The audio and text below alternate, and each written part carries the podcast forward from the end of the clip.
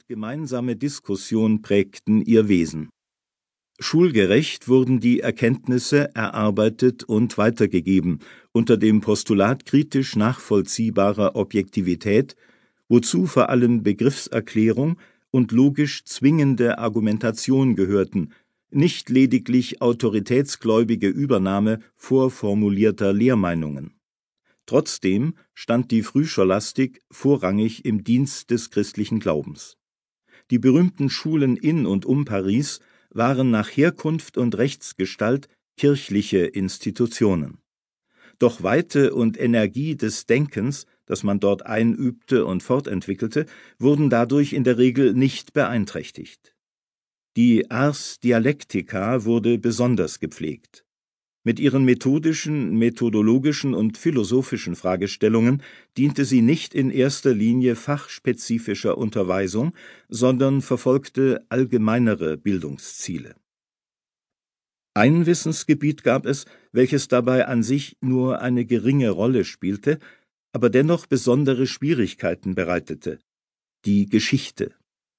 Wie konnte man in der unendlichen Mannigfaltigkeit der Zeiten und Ereignisse übergeordnete Prinzipien, einen einheitlichen Sinn oder gar ein Ziel erkennen. Die Geschichtsschreibung galt als Unterabteilung der Poesie. Nicht Theologie und Philosophie hatten primär mit ihr zu tun, sondern eher Rhetorik und Moralerziehung. Doch einer der einflussreichen Frühscholastiker dachte anders. Der aus einem mitteldeutschen Grafenhaus stammende Hugo den es nach Frankreich in den Augustiner-Chorherrenkonvent St. Victor vor den Toren von Paris verschlagen hatte. In seinem Didaskalikon, einem umfassenden Lehrbuch aller damaligen Wissenschaften, erkannte er der Geschichte einen spezifischen Bildungswert zu und interpretierte sie vom theologisch-philosophischen Standpunkt aus.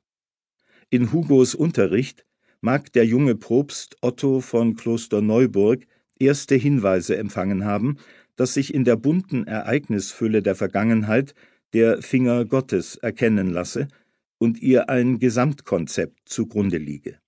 Ein durch die Zeiten wirkender und sich in ihnen verwirklichender Heilsplan des Schöpfers.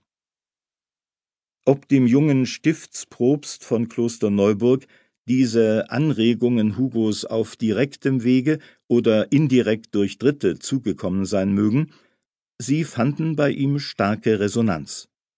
Es gab zwar nicht wenige Universalchroniken, aber die allermeisten stellten den überlieferten Stoff lediglich in Listen und Tabellenform zusammen oder häuften bloß Informationsmassen auf. Kaum ein Autor hatte es unternommen, die verborgenen Ziele Gottes aufzuzeigen, welche der verwirrenden Vielfältigkeit des Geschehens zugrunde liegen mochten. Hier ließ sich etwas Neues schaffen.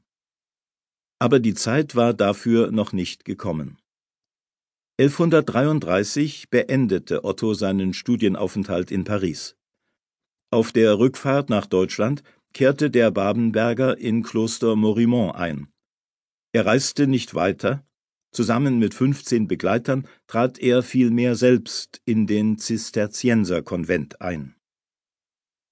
Otto lebte fünf Jahre lang in dem Konvent. Man wählte ihn 1137, 1138 sogar zum Abt.